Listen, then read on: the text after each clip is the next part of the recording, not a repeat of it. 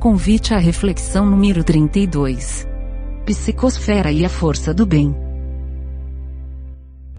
Olá, irmãos e irmãs. Vamos juntos atender a mais um convite à reflexão que esta abençoada casa de Joana de Ângeles nos propõe. Refletiremos sobre o capítulo 28, A Força do Bem, e o capítulo 29, Psicosfera, do livro Reforma Íntima Sem Martírio, de Hermance Dufaux, psicografado por Vanderlei de Oliveira. Quantas e quantas vezes recorremos à espiritualidade, aos nossos mentores e benfeitores do plano espiritual, seja em nosso favor ou daqueles que amamos, ou ainda em nome daqueles irmãos que necessitam da nossa vibração. Quando fazemos as nossas preces, as nossas vibrações, confiamos que elas serão ouvidas. Nós sabemos que, acima de tudo, está a vontade do Pai mas não nos custa pedir, não é mesmo? Eu tô com o Kardec. Pedi e obtereis. Temos a confiança de que nossas preces sempre serão ouvidas e atendidas pelo plano maior.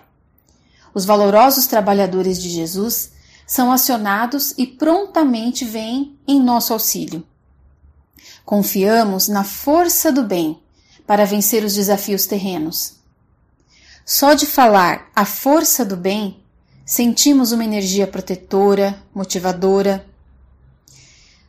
Nós pedimos pela saúde, por um emprego, para passar num concurso, pedimos por segurança no trânsito ou numa viagem para chegar bem, para que ocorra tudo bem numa determinada situação.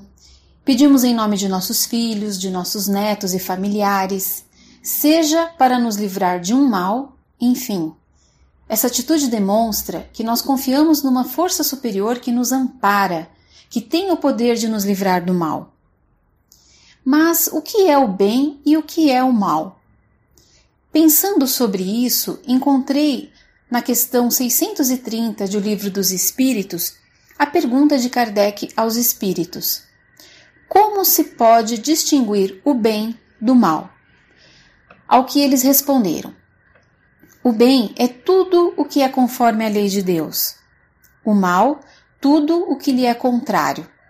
Assim, fazer o bem é proceder de acordo com as leis de Deus. Fazer o mal é infringi-la. Então, a assistência que recebemos dos benfeitores, daqueles que fazem parte das forças do bem, sempre será dentro da lei divina? Quer dizer que o auxílio jamais ultrapassará os limites das leis divinas e morais que nos regem? Para entender melhor essa questão, Hermance relata o caso de Juarez. Juarez é um médium que está em processo, de, processo educativo de suas faculdades mentais, que estava muito angustiado e fez uma prece aflita pedindo ajuda dos mentores. O seu pedido foi logo direcionado ao pavilhão cuja responsável era a Dona Maria Modesto Cravo, trabalhadora incansável do Cristo quando encarnada e também na espiritualidade, trabalhando no Hospital Esperança, criado por Eurípides Barçanufo na espiritualidade. Assim que ela recebeu o chamado de Juarez, interrompeu as suas atividades e partiu em auxílio, acompanhada de Hermance. Chegando ao local, observaram que o médium estava bem aflito e ansioso, e logo lhe aplicaram fluidos calmantes para que ele se harmonizasse. O motivo do seu chamado era a visita de um fiscal de impostos em seu estabelecimento. Ele acumulou uma grande dívida em impostos e temia as consequências quanto ao seu estabelecimento. Irmã se relata que a mente de Juarez estava em franco delírio. Ele só pensava que o que estava acontecendo era fruto da ação de espíritos vingadores que se opunham ao seu trabalho no bem e pensava fixamente: Tenho certeza que foi uma cilada espiritual em razão das últimas palestras que fiz sobre temas evangélicos. Analisando o ambiente, elas não constataram a presença ou a interferência de nenhum obsessor como ele acreditava. O fiscal chegou, conforme esperado, e apesar da sua expressão séria e madura, foi educado e objetivo, apenas entregando a Juarez uma notificação para a regularização dos impostos. Juarez não tinha sido pego de surpresa. Ele sabia da sua dívida e dos riscos que seu estabelecimento corria. Apesar dos frequentes conselhos de seus amigos e familiares para buscar uma solução, ia sempre adiando. Após a saída do fiscal, o médium respirou aliviado e pensou: como os amigos espirituais são bons e amparam quem está na tarefa. Acreditando que a assistência recebida tinha interferido na questão financeira. Mas não. Ele recebeu amparo para equilibrar-se e, mais lúcido, poder resolver essa questão material por si próprio. O que podemos aprender com esse relato? Juarez, num primeiro momento, culpava os supostos opositores do bem pela visita do fiscal, acreditando que era uma vingança, um mal que estavam fazendo a ele. Nem pensou na sua responsabilidade por essa situação. Depois, acreditava-se privilegiado por uma mágica assistência que teria interferido na situação e livrado ele das consequências de seus atos. Nenhum, nem outro. É o que a irmã se nos alerta para não sermos místicos, acreditando naquilo que não existe. Pensando um pouco mais sobre esse caso, o problema que ele tinha foi causado por ação de obsessores? Imaginemos que sim, que um obsessor teria influenciado os pensamentos de Juarez para não efetuar o pagamento dos impostos, repetidas vezes, para acumular o volume de dívida que ele acumulou, ou de incitar o fiscal a ir no estabelecimento dele para prejudicá-lo. É um problema de ordem espiritual? Os trabalhadores do bem não precisam pagar impostos? E se são cobrados, é ataque das trevas? Quem de nós já não passou por uma situação semelhante? diante de um contratempo, acreditamos que foi pela ação de opositores do bem. Já pensaram assim? É só falar que vou pro Joana que vem o ataque. É chuva forte, a, chu a chave que some, não tem vaga para estacionar, o trânsito complica, é visita que aparece. Tava sumido. Ah, só pode ser obsessor intuindo a visita para me procurar. E por aí vai. E dia de evangelho no lar, então? Não vou nem comentar. Fica a reflexão. Então, seja no trabalho, em família, nas situações que temos que lidar em nosso dia a dia, faz parte da vida prática esses, entre aspas, desafios educativos. Será que tudo é causado pela ação das forças malignas? Será que não é uma questão de organização pessoal? algo que podemos administrar? Irmã-se nos alerta, principalmente nós espíritas, para não termos essa fixação, esse pensamento místico, de primeiro, acreditar que quanto maior o trabalho executado na casa espírita, maiores serão as forças opostas com contratempos e barreiras que só atingem a nós. Pensar assim demonstra uma vaidade pelo trabalho que se realiza. Mas é nesse sentimento de vaidade que está a brecha para a atuação das forças contrárias. Há opositores do bem? Sim. Mas eles também estão sujeitos à lei divina, e até para eles há limites. Segundo, acreditar que o auxílio das forças do bem só aconteceu porque o pedido veio de nós. Nossa, minha prece é poderosa. Pedi e fui atendida. Claro que é. Toda prece sincera e desinteressada é poderosa. Mas acreditar que o poder é individual não é sensato. O espírita que pensa assim até agradece a espiritualidade pelo amparo. Não é ingrato, não. Mas no íntimo, o sentimento é de orgulho, pois acredita que o bem realizado foi por seu mérito.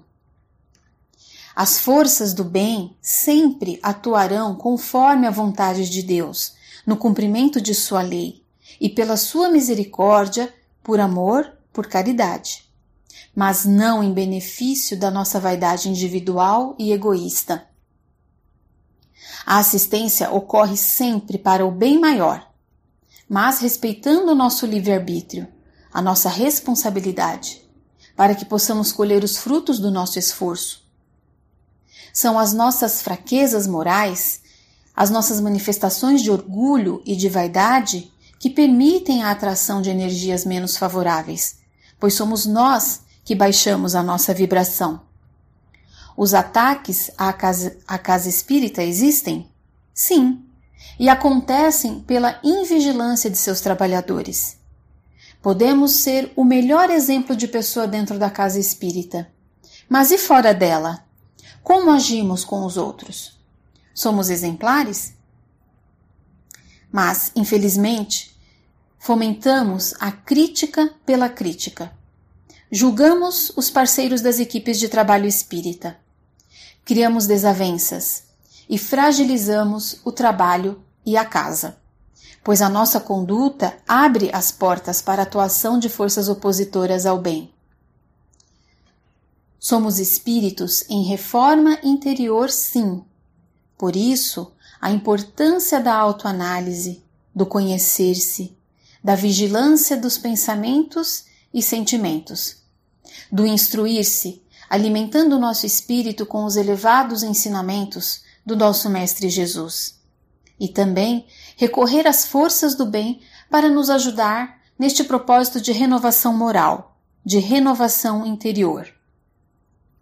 Dona Maria Modesta, como também é conhecida, disse: As trevas só têm a importância que nós lhe emprestamos.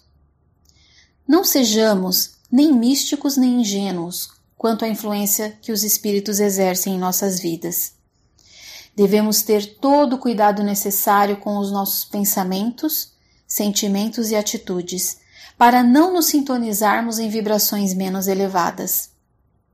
Onde há luz, pela lei de atração, há quem a busque. Os que não a possuem se atraem por ela. E é através da luz que muitos se sensibilizam e se rendem ao amor do Pai, se transformando. Aqueles que já estão no caminho do bem também necessitam dessa luz para fortalecer-se.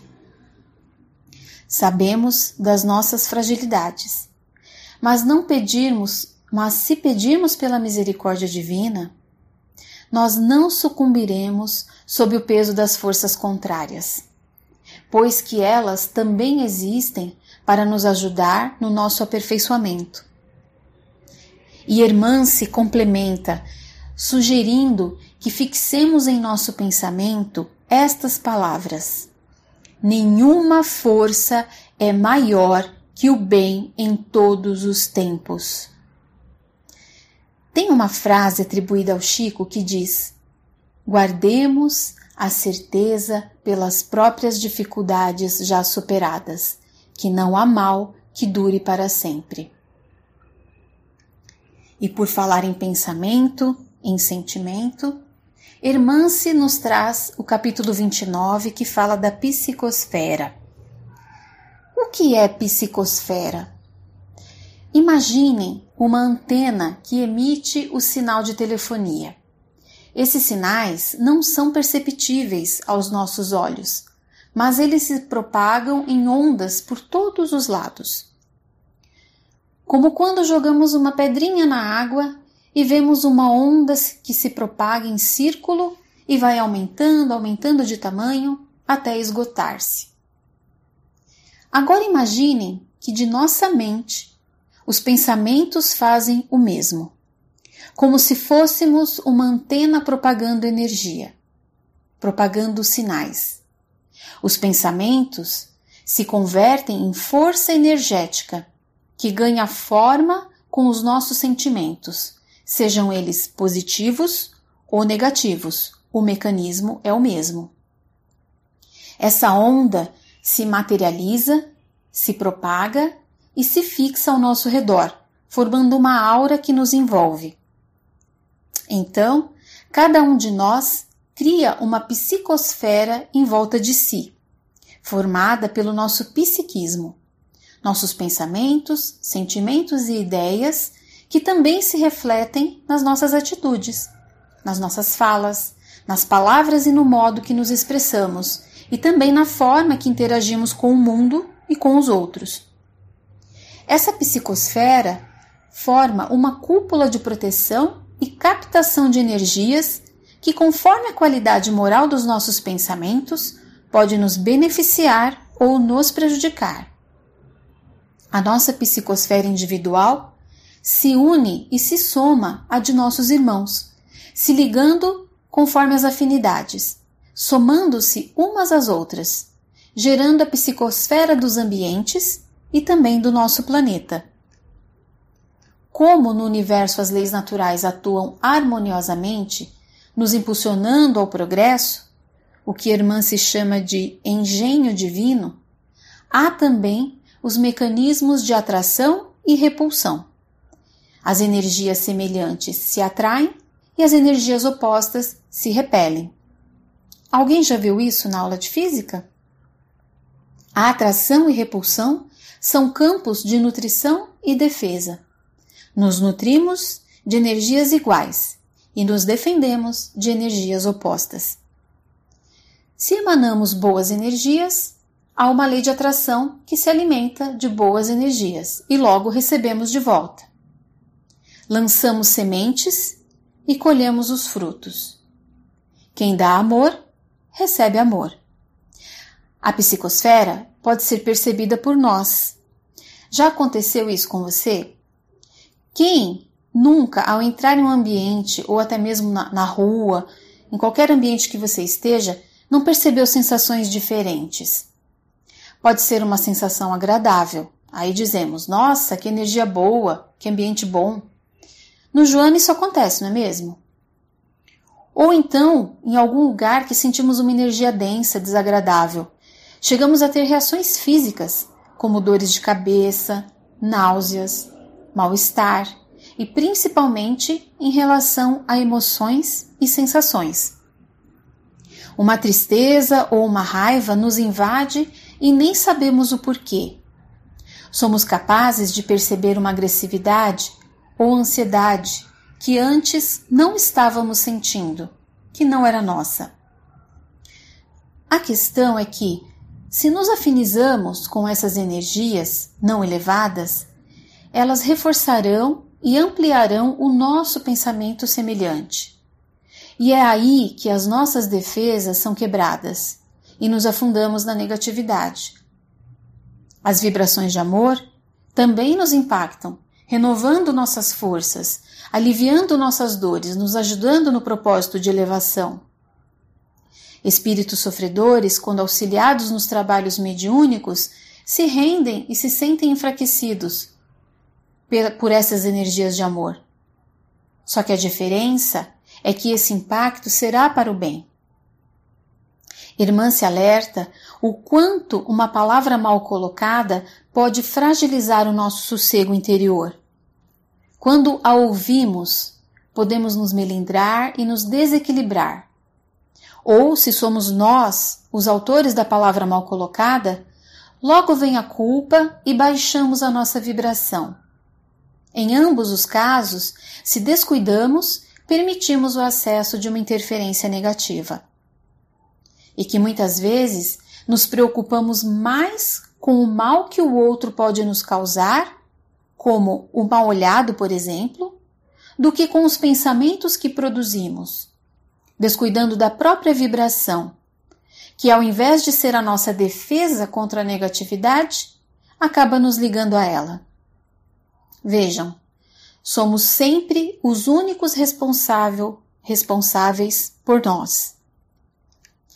Mais uma vez, a importância do autoconhecimento e da vigilância de nossos sentimentos. Refletir as razões internas que nos fazem agir de determinada maneira. Nos cabe sondar internamente a raiz de nossos pensamentos e procurar modificá-los. se eles não são bons. Irmã-se nos lança os seguintes questionamentos para a nossa reflexão.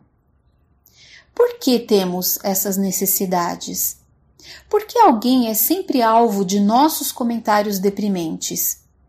Por que alguém nos incomoda tanto? O que, que eu posso fazer para amanhã não agir da mesma maneira? São reflexões que devemos nos fazer para que possamos buscar as razões e, reconhecendo quem somos, buscar a modificação. Quando só vemos o mal no outro e ficamos apontando o dedo para os erros, reclamando de tudo, dando espaço para a descrença e o pessimismo, o que acontece com a nossa psicosfera? E o que contribuímos para a psicosfera geral?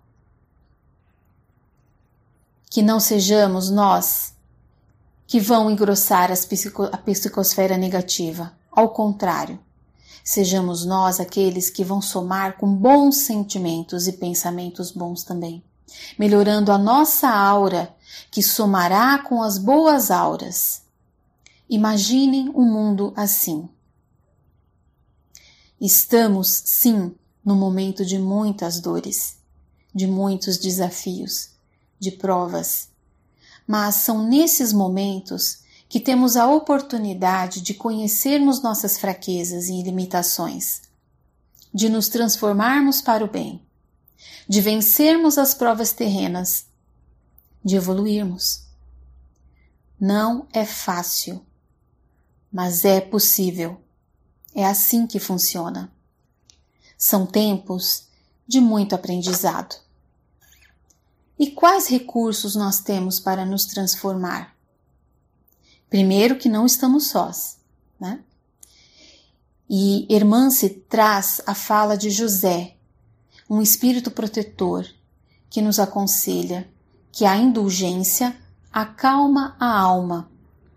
E Hermance também complementa: verdade incontestável. É incontestável que a indulgência para com o próximo nos traz a calma e o conforto. Pela atitude indulgente para com as faltas alheias, tratando nossos irmãos com amor, respeito, compreensão, sendo fraternos, enxergando o que há de bom em cada um. Todos temos um lado bom e um lado a aprimorar. Ver o lado positivo das coisas, vamos criando uma aura positiva zelando por nossos ambientes, onde quer que estejamos, com otimismo, com um sorriso sempre, mesmo que de máscara, pois quando sorrimos, sinceramente, vem do coração. Querer o bem do outro, não ceder a reclamações e ao pessimismo e, principalmente, ter o hábito contínuo da prece. Estas foram as palavras amorosas de Hermance para contribuir para a nossa reflexão e nos inspirar a nossa reforma íntima, que, segundo ela, pode ser sem martírio. Então, meus irmãos, sejamos confiantes no Mestre Jesus e em nosso amoroso e misericordioso Criador. Fiquem todos com Deus. Muito obrigada por essa oportunidade.